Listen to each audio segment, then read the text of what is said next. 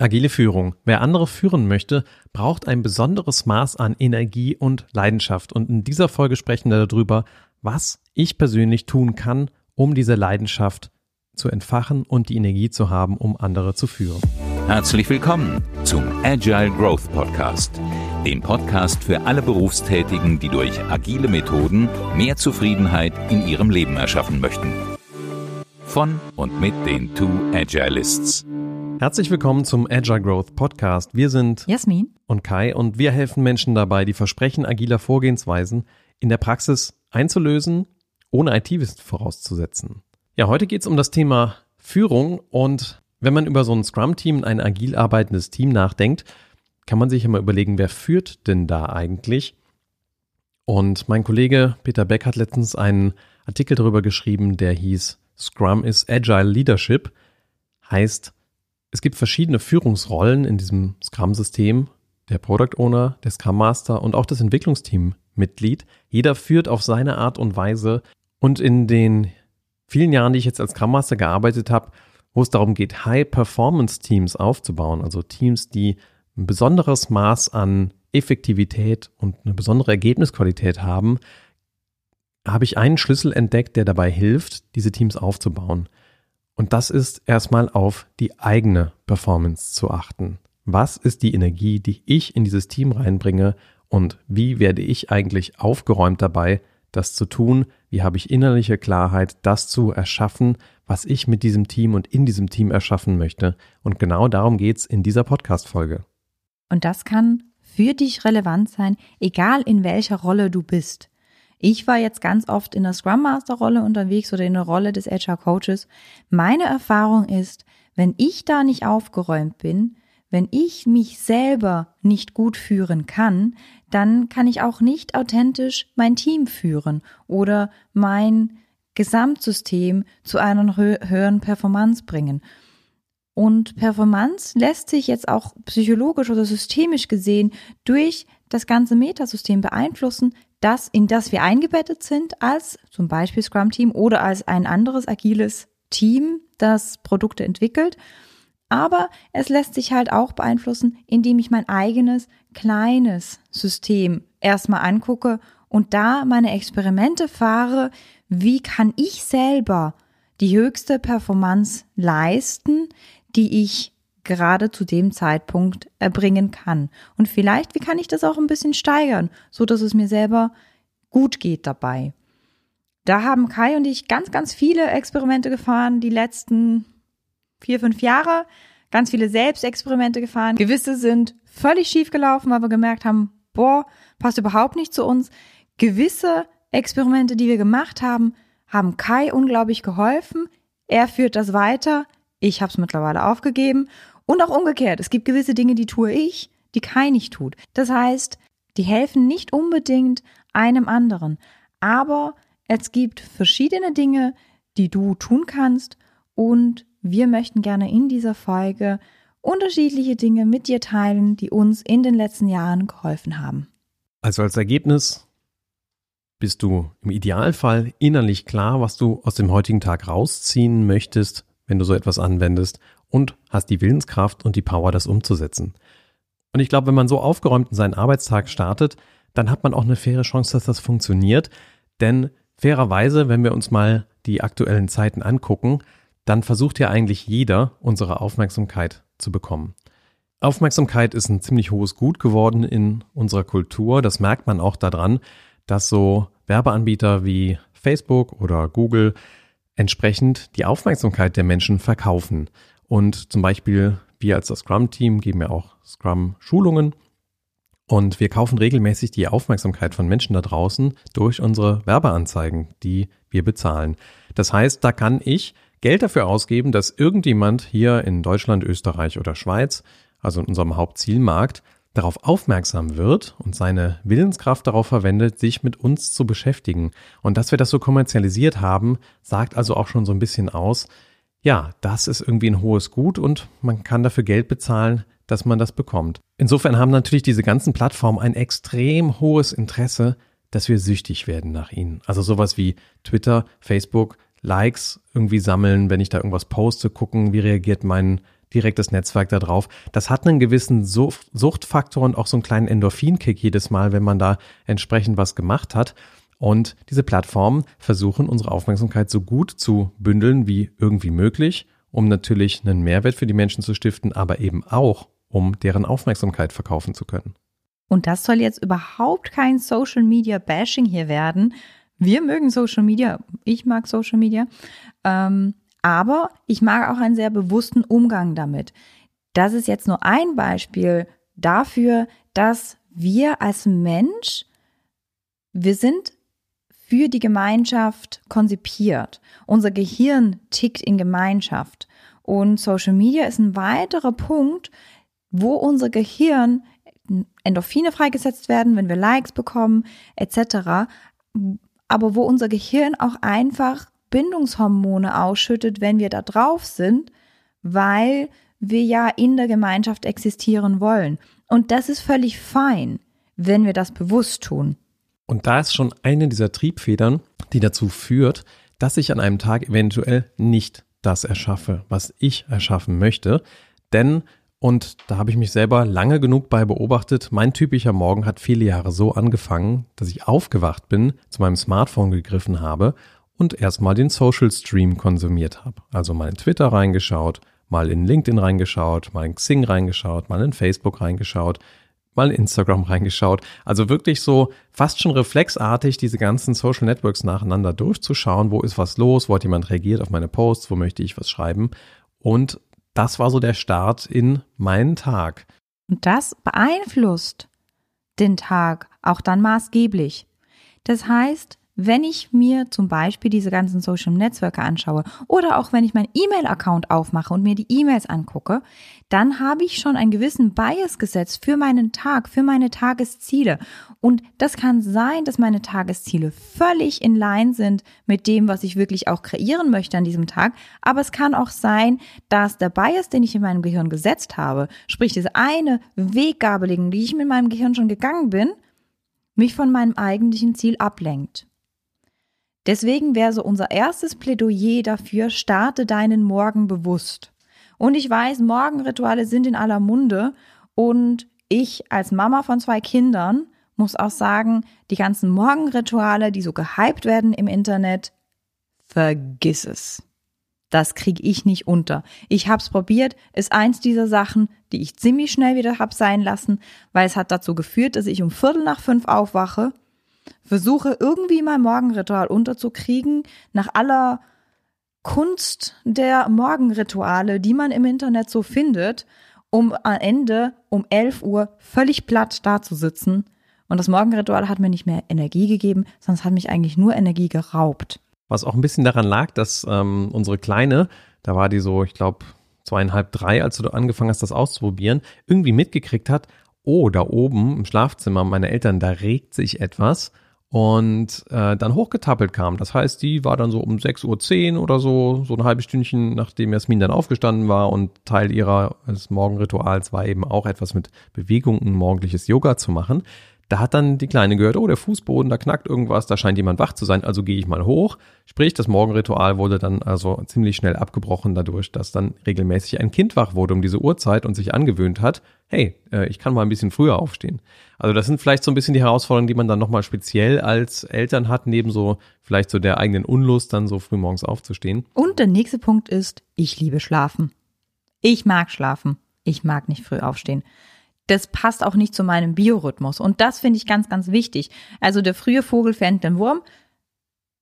Bin ich fein mit, aber für mich passt es nicht. Meine Hauptproduktivitätszeit beginnt nicht um 5 Uhr morgens. Ich habe das versucht, ich habe das auch versucht über eine längere Zeit. Ich kriege meinen Biorhythmus nicht umgestellt auf diese Uhrzeit. Was ich mache, Kai macht es ganz anders. Was ich aber mache, ist wirklich zu sagen, okay, ich wache auf und ich wache auf mit meinen Kindern. Und mein erster bewusster Anteil, den ich in meinen Tag bringe, ist, dass ich ganz bewusst Zeit mit meinen Kindern verbringe, dass ich die fertig mache zur Schule und dass ich versuche, dass wir da einen gemeinsamen, schönen Familienmoment haben morgens. Das bedeutet auch, dass ich, dass mein Morgenritual im Prinzip einen Tag vorher beginnt, an sehr, an Tagen, wo ich wirklich aufgeräumt anfange, da habe ich vielleicht schon einen Teil der Brotboxen für die Kinder fertig gemacht. Ich habe schon einen gewissen Teil des Frühstückstisches gedeckt, damit wir morgens einfach einen schönen Tag haben. Ich habe mit den Kindern die Kleider rausgelegt. Ich habe meine eigenen Kleider rausgelegt, so dass ich irgendwie meine Hygieneroutine machen kann, mich anziehen kann, mich wohlfühle in meinem Körper und meinen Klamotten und dann auch einen schönen Teil des Tages starten kann mit meinen Kindern, aber ohne mein Handy. Und das ist so der erste Punkt. Ich habe für mich einfach so Regeln in meinen Alltag integriert, die so if this then that Regeln sind. Also wenn das, dann das. Wenn ich Zeit mit meinen Kindern verbringe, dann ist mein Handy in meiner Tasche oder auf der Ladestation. Ich entdecke, ich ertappe mich immer wieder dabei, dass ich nach dem Handy greife. Immer wieder. Aber seit ich diese Regel habe, ertappe ich mich dabei und lege es wieder weg. Und ich muss sagen, diese ungestörte Zeit, die ich mit meinen Kindern verbringe, die ungestörte Zeit, die ich morgens verbringe, die tut unglaublich gut. So, bei mir hat sich das folgendermaßen entwickelt. Die Art der Morgenroutine hängt bei mir davon ab, was ich an diesem Tag vorhabe. Und ich gebe relativ viele Trainings übers Jahr hinweg. Trainingstage sind für mich Tage, an denen ich Hochleistung liefern möchte. Das ist, glaube ich, auch eine implizite Erwartung meiner Teilnehmer, dass wenn die entsprechend da sind, ich innerlich aufgeräumt, energievoll und präsent bin im Raum. Weswegen der übliche Trainingstag, bei dem um 9 Uhr die Trainingsteilnehmer in den Raum kommen, bei mir um 6 Uhr anfängt.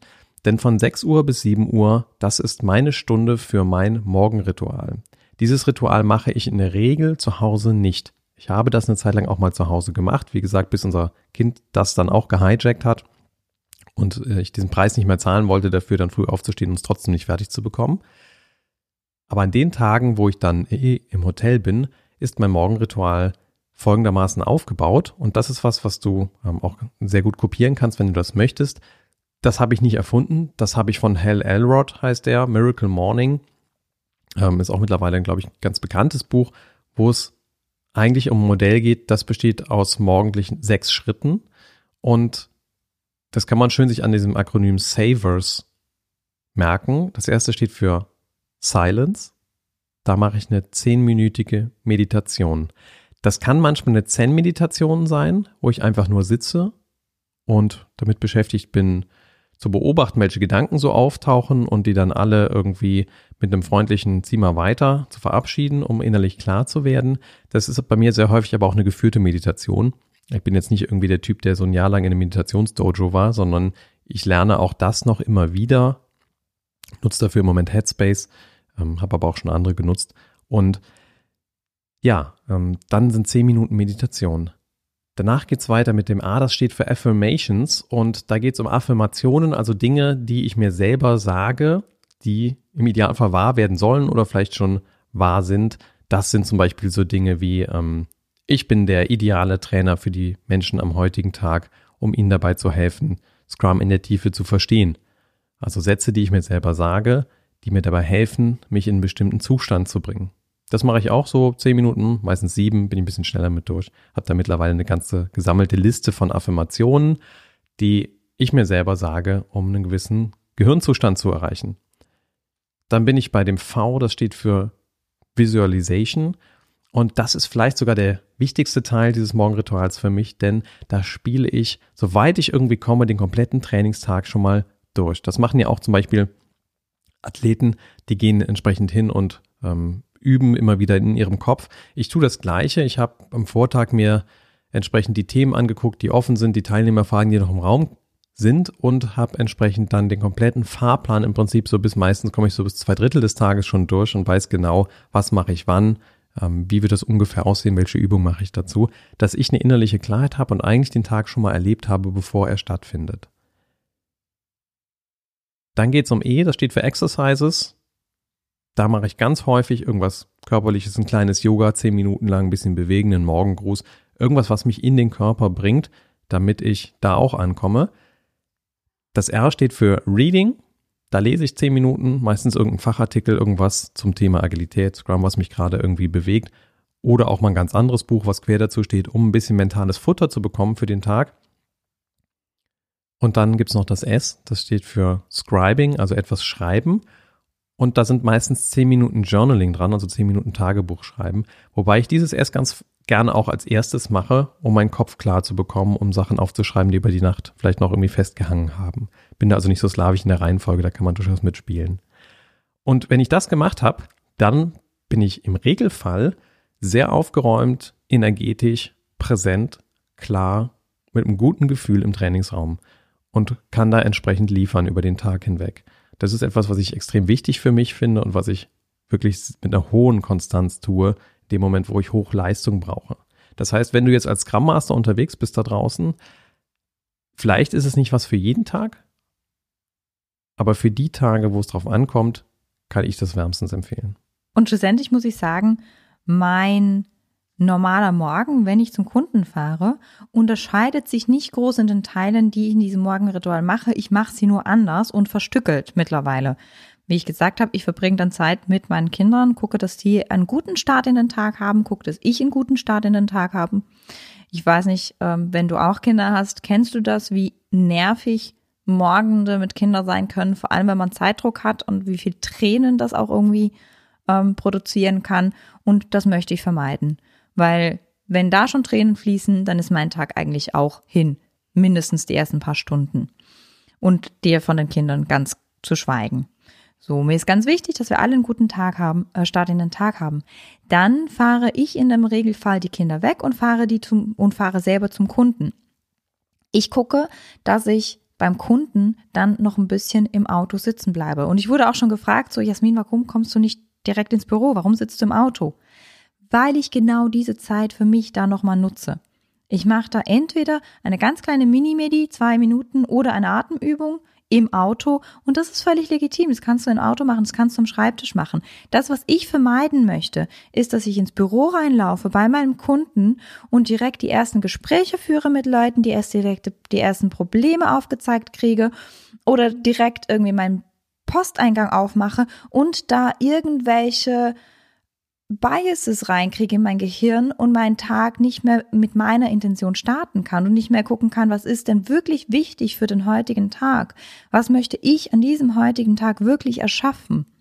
Deswegen bleibe ich noch im Auto sitzen, gucke, dass ich gut ankomme bei mir und gehe den Tag im Prinzip durch, also gucke, was für Termine habe ich am heutigen Tag, was habe ich schon vorbereitet, was sind die wichtigsten Intentionen in den einzelnen Terminen, was möchte ich da erreichen, was ist wirklich wichtig und was ist auch so mein übergeordnetes Thema zum Tag. Und das hilft mir sehr, wirklich zu finden, was ist mein übergeordnetes Thema, was ist am heutigen Tag wirklich wichtig für mich und dann auch die Intention der einzelnen Termine zu setzen, wenn es Termine sind, wo ich sage, oh, da kriege ich so ein bisschen Bauchflattern oder die, die fordern mich jetzt, dann spiele ich die auch durchaus durch im Kopf. Also genau wie Kai gesagt hat, ich visualisiere sie für mich im Kopf. Dann achte ich wirklich darauf, dass ich einen kleinen Fußweg habe von meinem Parkplatz zum Büro oder dass ich nochmal um den Block gehe. Also ich spaziere da einfach ganz kurz eine Runde, um noch einmal durchzuatmen und noch einmal in meinen Körper, Körper zu kommen und dann ganz aufgeräumt bei meinem Kunden anzufangen. Und das ist auch etwas, was du vielleicht für dich adaptieren kannst vor deinem Arbeitsplatz, dass du da startest. Ich, mein Plädoyer gilt dahin, dass du nicht abgehetzt, und das kenne ich von mir, ich habe das früher auch gehabt, irgendwie erstes Daily meiner Teams war um Viertel vor neun, das war für mich unglaublich früh mit meinen Töchtern, vor allem als sie noch kleiner waren und die wirklich Anziehhilfe gebraucht haben. Und dann bin ich abgehetzt ins erste Daily reingeraddert und mein Tag hat so abgehetzt mit dem ersten Daily angefangen und ich habe überhaupt kein Ziel für mich setzen können. Und das waren meistens die Tage, die für mich auch sich sehr verzettelt angefühlt haben. Dann bin ich von einem Daily zum anderen gerannt, von einem Termin zum anderen. Das heißt nicht, dass meine Performance da schlecht war. Die war in Ordnung, aber sie war halt eben in Ordnung. Und ich hatte am Ende des Tages nicht das Gefühl, dass ich das kreiert habe mit meinem Tag, dass ich den so ausgenutzt habe, wie ich meinen Tag habe ausnutzen wollen. Und das ist für mich der große Unterschied, wenn ich aufgeräumt den Tag starte, versus wenn ich nicht so aufgeräumt den Tag starte. Und es gibt auch heute noch genügend Tage, wo mir das nicht so gut gelingt, wo ich nicht ganz so aufgeräumt starte. Ich würde aber sagen, es gibt mittlerweile mehr, wo ich aufgeräumt starte, wo ich einfach diesen positiven Unterschied merke von einer guten Morgenroutine. Genau. Und wir hatten das Social Media Bashing.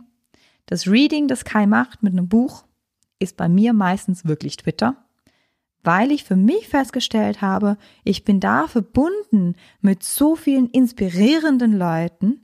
Ich krieg da mein Futter für mein Gehirn, ähm, meine agilen Inspirationen und es kann ganz gut sein, dass ich morgens im Auto einfach noch kurz Twitter durchgucke. Nicht, weil ich gucken will, wie viel Likes ich habe etc. Das mache ich nämlich ganz bewusst nicht, sondern weil ich irgendwie einmal gucke, was ist in der agilen Szene unterwegs. Kriege ich da was? Kriege ich da noch ein bisschen Futter? Kriege ich da noch mal Inspiration? Kriege ich da einen, einen coolen Quote für den Tag? Das kann durchaus sein. Es kann auch sein, dass ich noch ein Buch lese, einen Artikel lese, irgendeinen LinkedIn-Artikel, den ich mir gebookmarkt habe, wo ich gesagt habe, oh ja, den wollte ich dringend durchlesen, kam ich bis jetzt noch nicht dazu. Das kann auch sein, dass ich das noch lese, wenn ich Zeit habe. Aber das ist für mich so ein, wenn ich noch Zeit habe. Sonst ist das das erste, was hinten runterfällt. Also wenn ich mich nicht führe, dann führen mich andere, dann führen andere meine Aufmerksamkeit, dann führen andere meine Intention. Das ist so das Takeaway, was da auf jeden Fall da ist. Und jetzt hat Jasmin gerade schon von ganz viel Futter gesprochen, welches sie in Social Networks bekommt. Jetzt gerade ist ja Fastenzeit und da experimentiere ich auch mal wieder mit Futter, nämlich was ich in mein Energiesystem an Nahrung aufnehme. Und ich weiß, es ist ein Riesenthema und es gibt da ganz, ganz viele Meinungen und Haltungen zu.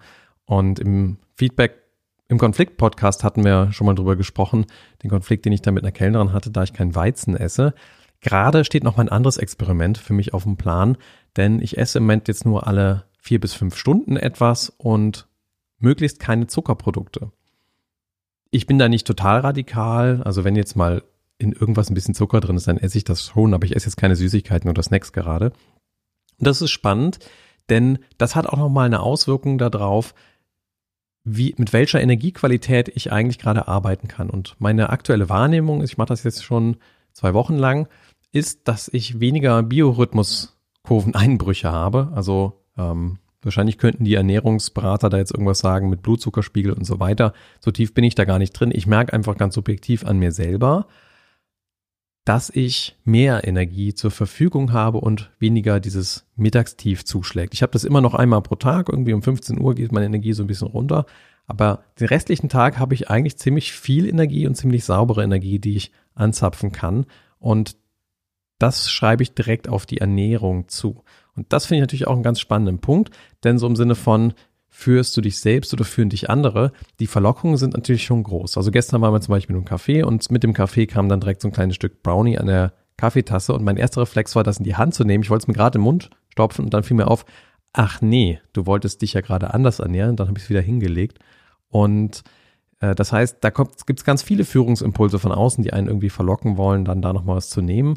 Und normalerweise bin ich schon so drauf, dass ich dann zwischen den Hauptmahlzeiten irgendwie run runter zum äh, Schrank gehe, mir da was raushole oder wenn ich irgendwie im Training bin, dann ähm, entsprechend mir irgendeinen Snack raushole oder beim Kunden mal schnell hoch in die Cafeteria gehe.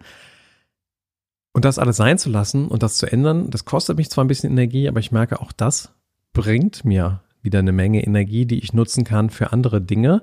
Wobei natürlich die Frage offen ist, warum macht das nicht eigentlich jeder? Für sich, wenn das ja Energie freisetzt. Und für mich hat das was damit zu tun, mit innerer Leere umzugehen.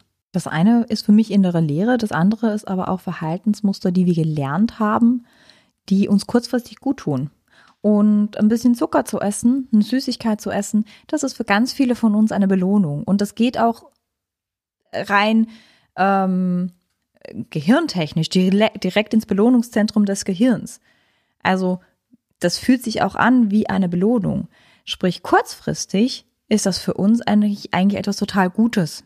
Aber längerfristig oder mittelfristig kriegen wir dadurch halt Leistungseinbußen. Das heißt jetzt nicht, dass du dich zuckerfrei ernähren sollst. Das heißt auch nicht, dass du dich weizenfrei ernähren sollst. Das heißt, dass du vielleicht damit rumspielen kannst und gucken kannst, was tut mir denn eigentlich gut. Es kann sein, dass du wie kein Typ bist, der alle vier bis fünf Stunden eine Mahlzeit braucht. Es kann aber auch sein, dass du öfters kleine, leichte Mahlzeiten brauchst. Es kann sein, dass für dich Kohlenhydrate nicht gut sind. Es kann sein, dass für dich Milchprodukte nicht gut sind und so weiter. Ähm, Kai und ich haben angefangen, damit rumzuspielen und haben einfach angefangen zu gucken, was tut uns denn wirklich gut und was wäre die Ernährung, die uns gut tut. Und wir haben für uns entdeckt, dass das gar nicht so einfach ist und eigentlich unglaublich viel Disziplin braucht. Und wer mich kennt, weiß, ich bin kein disziplinierter Mensch. Disziplin fällt mir ganz, ganz schwer. Und dann die Süßigkeit nicht zu essen oder nur geregelt zu essen, ist für mich extrem schwierig und mit dieser inneren Leere umzugehen, die passiert, wenn ich auf einmal den Kaffee nicht mehr trinke, ist auch ganz schwierig. Also wir haben vor einem Jahr ähm, das letzte Mal wirklich gefastet, Heilfasten, ähm, haben wir für uns ausprobiert und ich habe für mich festgestellt, dass besonders wenn ich beim Kunden bin, ich jedes Mal einen Kaffee trinke, wenn ich eigentlich eine Pause bräuchte. Warum tue ich das? Weil wenn ich zur Kaffeemaschine gehe und mir da einen Kaffee mache, dann habe ich eine gewisse Pause. Ich habe eine Zäsur in meinem Tag und es ist sozial völlig akzeptiert, dass ich als Beraterin mir einen Kaffee mache. Es ist aber für mich nicht, fühlt sich nicht so akzeptiert an, wenn ich rausgehe zu, auf die Terrasse, viermal durchatme, mir da eine Pause nehme und wieder reingehe. Das gestehe ich mir selber nicht wirklich zu. Da habe ich das Gefühl, boah, was denken denn die anderen? Dann denken die, dass ich ja gar nicht arbeite, das ist nicht in Ordnung. Und das habe ich aber dann, weil ich ja geheilfastet habe und keinen Kaffee trinken konnte oder mir das nicht zugestanden habe zu der Zeit, ähm, musste ich anfangen, Pausen zu machen. Und ich habe angefangen, Pausen zu machen und habe gemerkt, wie hoch, also wie viel das für mein Energieniveau auch bedeutet, da Pausen zu machen, aber was auch in, in mir drin passiert an Leere, wenn ich einfach nur eine Pause mache, weil ich gerade eine Pause brauche. So, jetzt geht's ja heute um die ersten Schritte in agile Führung. Und was du vielleicht bis jetzt mitnehmen konntest, ganz viele Dinge in Bezug auf Führung passieren erstmal auf der persönlichen Ebene und haben was damit zu tun, mit welcher Intention, mit welcher Aufgeräumtheit und mit welcher Energie ich auf den Tag aufschlage. Man sagt ja, Verkaufen ist das Übertragen von Energie zwischen zwei Menschen. Und das heißt, wenn ich über Tag Ideen verkaufen möchte, damit ich andere zu Entscheidungen bringe, brauche ich selber eine hohe Energie, die ich da in die Waagschale werfe. Und diese Energie kann ich unter anderem speisen dadurch, dass ich wirklich eine Vision für mich habe. Und das ist jetzt ein Riesenwort.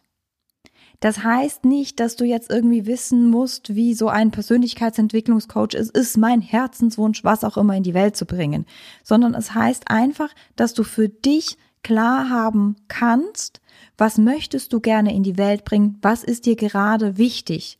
Das kann zum Beispiel im Sinn von Heilfasten, als wir da Heilfasten gemacht haben, sein, da war unsere Vision für uns, wir möchten denn die gesündesten selbst sein, die wir momentan gerade sein können. Das war unsere Vision und da haben wir unsere Experimente angefangen und da haben wir auch unsere Verhaltensweisen angepasst. Und jetzt gibt es einen ganz kleinen psychologischen Exkurs, das eine Konzept, das ich dir näher bringen möchte, ist Willenskraft. Willenskraft ist einer der Hauptdeterminanten für sowohl Wohlstand wie auch Gesundheit, wie auch Erfolg im Leben. Willenskraft, ein Mensch mit viel Willenskraft schneidet besser in unserem Schulsystem ab, also sprich an der Universität, als ein Mensch mit viel Intelligenz. Das heißt, ob der Student neben dir bessere Klausuren geschrieben hat, hatte mehr damit zu tun, wie viel Willenskraft der Student neben dir hatte, als wie viel Intelligenz dieser Mensch besessen hat. Und Willenskraft können wir maßgeblich trainieren. Also wenn du auch ein Mensch bist, der sagt, oh, so viel Disziplin habe ich nicht, dann kann Willenskraft für dich ein Konzept sein, wo du echt noch mal ganz viel ähm, rausziehen kannst und auch dein Team ganz viel rausziehen kannst, weil jeder Einzelne kann Willenskraft trainieren und wir können als Team Willenskraft trainieren. Und Willenskraft startet mit einer Vision für sich selbst zu haben, mit einem größeren Ziel, wie zum Beispiel, wir wollen die gesündeste Version von uns selbst sein, die wir sein können. Das war unser Ziel, das war unsere Vision. Und das haben wir runtergebrochen in viele kleine Ziele. Also was bedeutet denn das? Das bedeutet zum Beispiel, dass wir starten mit Heilfasten, um einfach nur eine Aufmerksamkeit dafür zu kriegen, wo sind unsere Dysfunktionen? Und nichts anderes machen wir ja, wenn wir zum Beispiel mit Scrum einführen. Einfach mal in der Retrospektive eine Aufmerksamkeit dafür zu kriegen, welche Dysfunktionen im System, im Inner-Teamsystem, aber auch im Organisationssystem haben wir. Wenn wir eine Aufmerksamkeit für unsere Dysfunktion haben, für Verhaltensmuster, die uns nicht gut tun, dann können wir anfangen, die zu ändern. Wenn wir dann die kleinen Teilziele hatten, zum Beispiel, ich wollte meinen Kaffeekonsum reduzieren, dann haben wir angefangen mit genau, oder ich habe vor allem damit angefangen, mit genauso Regeln für mich zu setzen. Wenn dann, dann das. Wenn ich schon drei Kaffees am Tag konsumiert habe, dann trinke ich einen Tee. So habe ich meinen Kaffeekonsum maßgeblich reduziert, weil es für mich eine ganz einfache Regel gab. Ich trinke drei Kaffees am Tag. Sobald ich drei Kaffees getrunken habe, habe ich aber eine Alternative. Das heißt nicht, dass ich verzichten muss, sondern dann trinke ich einen Tee. Oder eine andere Regel für mich, weil ich meinen Fleischkonsum so ein bisschen reduzieren wollte. Wenn ich gestern schon Fleisch gegessen habe, dann ernähre ich mich heute vegetarisch. Das ist jetzt auf die Ernährung bezogen. Eine andere, ein anderes Beispiel ist, letztens habe ich geparkt im Parkhaus vom Kaufhaus. Ich hatte zwei riesengroße Taschen, die ich hochtragen musste. Und ich war in dem Treppenhaus und stand kurz vor diesem Aufzug und habe ich dann doch entschieden, die Treppe zu nehmen. Das hat kurzfristig Energie gebraucht, diese Treppe zu nehmen. Es war definitiv nicht der einfache Weg. Aber weil ich dieses Ziel habe, die gesündeste Version von mir selber zu sein, kam die Regel, wenn ich die Wahl habe zwischen Aufzug und Treppe, nehme ich die Treppe. Und es war sehr einfach für mich, die Treppe zu nehmen, ohne viel Disziplin aufbringen zu müssen. Wenn wir das mal auf unseren Arbeitskontext transformieren, in der agilen Welt ist dieses Thema Start with Why von Simon Sinek ja ein großes Thema, was wir auch den Product Ownern immer wieder ans Herz legen, nämlich eine ganz klare Vision zu haben und den Buy-in der Leute vom Team, also dass sich selbst verschreiben, dass sich selbst verantwortlich fühlen für die Umsetzung dieser Vision. Das heißt, mit einer guten Vision, wo die Leute engagiert sind, stärke ich deren Willenskraft in Bezug auf die Zielerreichung. Und ich stelle mir diese Willenskraft so ein bisschen vor, wie ich stehe jeden Morgen auf, dann ist die Batterie voll geladen an Willenskraft und ja, dann kommt irgendwie mein Kind um die Ecke und will irgendetwas von mir, was vielleicht gerade gar nicht so in meinen Plan passt für den Morgen und dann zack ist schon der erste Strich Willenskraft wieder weg. Und so habe ich so einen gewissen Vorrat an Willenskraft, der abverbraucht wird und irgendwann ist die auch zu Ende. Das merkt man dann auch, ne, abends mit den Kindern einkaufen gehen im Supermarkt, wenn dann irgendwie der Süßigkeitenriegel direkt neben der Kasse liegt, passiert es dann eher mal, dass ich als äh, Elternteil sage, ja gut, dann tust du jetzt aufs Band, ne, weil die Willenskraft ist einfach weg. Die ist vorbei. Und dann kann ich nicht mehr führen in die Richtung, die ich dieses Team führen möchte, in die ich die Leute führen möchte, indem ich in dem Fall meine Kinder führen möchte, nämlich eine gesündere Variante zu wählen. Und insofern ist diese Willenskraft etwas, was ich auch schützen muss und was ich aufbauen kann und was dadurch geboostet wird, wenn ich eine gute Vision habe, entweder für mich selbst privat oder im Arbeitskontext eben eine gute Vision für mein Team, für mein Produkt zu haben, an die ich glaube. Die Willenskraft, so wie ich ja gesagt habe, also die nimmt ab. Wir haben eine gewisse, wir haben so einen gewissen Speicher an Willenskraft und dann nimmt es ab. Diesen Speicher kann ich erstens größer machen, indem ich meine Willenskraft trainiere und das kann ich tun durch zum Beispiel solche Regeln oder durch ganz explizite Ziele oder durch Routine oder durch Meditation. Das hilft auch. Das andere ist auch, damit wir genug Willenskraft haben, brauchen wir Pausen und wir brauchen regelmäßige Mahlzeiten. Da gibt es eine sehr, sehr spannende Studie ähm, mit israelischen Richtern. Und zwar haben die Richter angeguckt, die ähm, beurteilen mussten, ob ein Gefangener in Bewährung freigelassen wird oder nicht. Und die Quote von Gefangenen, die zur Bewährung freigelassen werden, waren am Anfang des Tages, nachdem der Richter gefrühstückt hat, extrem hoch. Ich bin mir nicht mal ganz sicher, ich glaube bei 70 oder 80 Prozent. Und hin zum Mittagessen war die Quote bei null. Dann hatte Richter Mittag gegessen, hatte eine Pause, hatte auch Nahrungszufuhr und dann war die Quote wieder genauso hoch wie am Anfang des Tages, hin zum Abendessen wieder bei 0 Prozent. Also für alle, die sich jetzt einen Urlaub bewilligen lassen wollen, wissen jetzt, was sie tun müssen. Genau, geh bitte nach dem Mittagessen oder vor dem Frühstück und nicht vor dem Mittagessen oder abends. Das heißt aber auch, Sei achtsam, wo du wichtige Termine ansetzt. Vor dem Mittagessen ist vielleicht nicht der richtige Zeitpunkt, um ein wichtiges Gespräch zu führen. Ist vielleicht auch nicht der, wichtige, der richtige Zeitpunkt, um ein kognitiv herausforderndes Gespräch mit dem Team zu führen, sondern sei da achtsam drauf, wo, welche Zeit am Tag du für was verwendest. Und Kai hat dieses Konzept von Golden Hour für sich eingesetzt Er hat für sich rausgefunden, welche Zeit am Tag für ihn besonders produktiv ist. Und da ist er auch sehr protektiv mit. Das kriege ich als Frau manchmal zu spüren, wenn ich in dieser Golden Hour jetzt unbedingt was von Kai will und er dann so ein bisschen kratzig reagiert. Dann weiß ich aber auch warum. Genau, am Vormittag ist für mich einfach ganz klar, das ist äh, meine hauptproduktive Phase und da ähm, versuche ich absolut keine Termine reinzulegen, die nicht genau davon profitieren sollen, dass ich mental frisch mit großer Willenskraft daran arbeiten kann. Das heißt, dass ganz viele Telefonate für mich im Nachmittag stattfinden, weil ich damit nicht meine hauptproduktive Zeit entsprechend zubuchen möchte. Jetzt hast du ja gesagt, Willenskraft kann man trainieren, indem man sich so kleine Verhaltensregeln gibt. If, then, if this, then that. Also wenn das eintritt, dann mache ich jenes.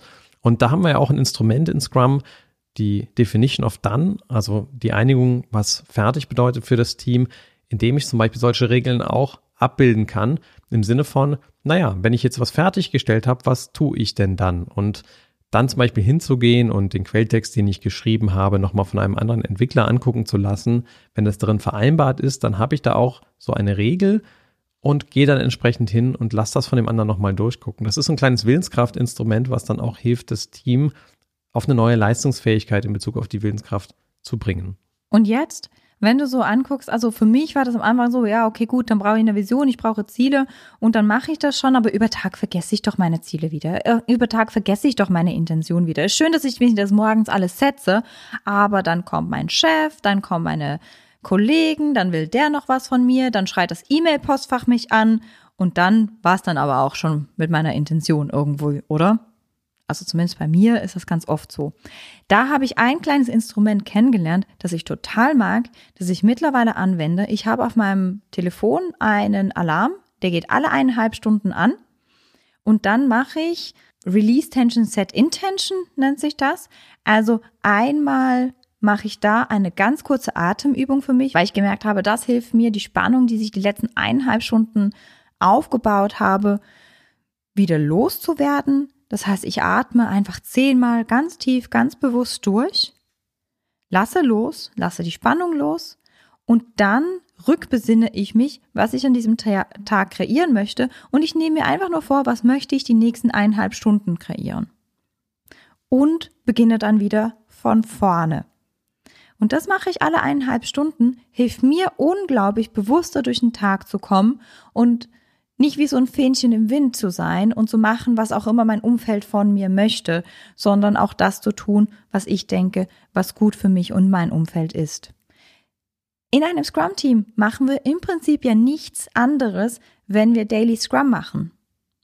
Wir lassen den vergangenen Tag los und setzen uns neue Ziele für den heutigen Tag im Hinblick auf unser übergeordnetes Ziel, nämlich das Sprintziel. Und das Sprintziel ist ja entstanden im Hinblick auf unser übergeordnetes Ziel, nämlich unsere Produktvision. Ich habe auch schon mit einem Scrum-Team gearbeitet, eines der, ich würde sagen, hochperformantesten Scrum-Teams, die ich gearbeitet habe. Die haben für sich festgestellt, dass Daily Scrum einmal am Tag zu machen, ist uns nicht genug. Wir möchten gerne zwei Daily Scrums haben. Und die haben wirklich zu Beginn des Tages, 9 Uhr morgens, ein Daily Scrum gemacht. Und dann haben sie nochmal um 2 Uhr nachmittags für sich ein Daily Scrum gemacht, um auch den Nachmittag bewusster und zielgerichteter zu starten. Und das hat bei denen zu so einem krassen Produktionsboost geführt, und es ging ihnen auch echt gut damit, weil sie dann immer wieder sehr bewusste Entscheidungen treffen konnten und gut kollaborieren konnten. Ja, wir hoffen, wir haben dich mit dieser Folge ziemlich geschockt, dass es bei agiler Führung erstmal darum geht, sich selbst zu führen, bevor wir andere führen können. In dieser Folge hast du ein paar wichtige Konzepte von uns kennengelernt, es ging viel darum, für sich selber am Morgen die Intention einfach mal klar zu ziehen. Manche machen das auch abends vorm zu Bett gehen. Wichtig ist, glaube ich, sich überhaupt mal einen Kopf darüber zu machen, dazu verschiedene Werkzeuge wie Visualisierung, Affirmationen, ein Tagebuch zu führen, das mal einfach niederzuschreiben, ähm, um da klar zu kommen, was möchtest du von diesem Tag, bevor der Rest der Welt auf deinen Tag aufschlägt. Der andere Block, was nimmst du täglich zu dir? Wie ernährst du dich? Ein Feld, in dem wir festgestellt haben, dass wir da A keine Pauschalantworten drauf haben und B immer wieder experimentieren müssen, was gerade das Richtige ist, aber es eben auch eine Auswirkung darauf hat, mit welcher Energie wir auf den Tag aufschlagen. Weiter haben wir dir das Konzept der Willenskraft vorgestellt, wo gewisse Regeln, die du dir selber setzen kannst für deinen Tag, dir helfen können, einfach mehr Willenskraft zu haben für die Dinge, die wichtig, die wirklich wichtig sind für dich. Und auch das Konzept der Golden Hour, das heißt für dich rauszufinden, wann ist die produktivste Zeit in deinem Tag und diese Zeit auch zu schützen, damit du da möglichst das kreieren kannst, was du kreieren möchtest. Außerdem hat sich Jasmin einen kleinen Hack angewöhnt, alle anderthalb Stunden für sich erstmal die Spannung loszulassen und danach wieder eine neue Intention zu setzen für die nächste Timebox, also Release Tension, Set Intention. Kleines Werkzeug, was man, wenn man einen Timer an seiner Uhr hat oder am Handgelenk, sehr, sehr einfach ausprobieren kann. Wir wünschen dir viel Spaß beim Ausprobieren mit diesen kleinen Produktivitätshacks, um für dich die Führung über dich selbst zurückzugewinnen oder zu stärken um deine Teams so zu begleiten, dass sie den maximalen Benefit davon haben. Das war eine ganz besonders wichtige Folge für uns, die uns sehr am Herzen lag, weil in der persönlichen Produktivitätssteigerung für uns einfach auch so viel Freude und Lust gelegen hat in den letzten fünf Jahren. Und wenn diese Folge wertschöpfend für dich war, dann freuen wir uns unglaublich, wenn du den Podcast weiterempfiehlst an deine Freunde und dein Netzwerk und wir dich ganz bald wiederhören.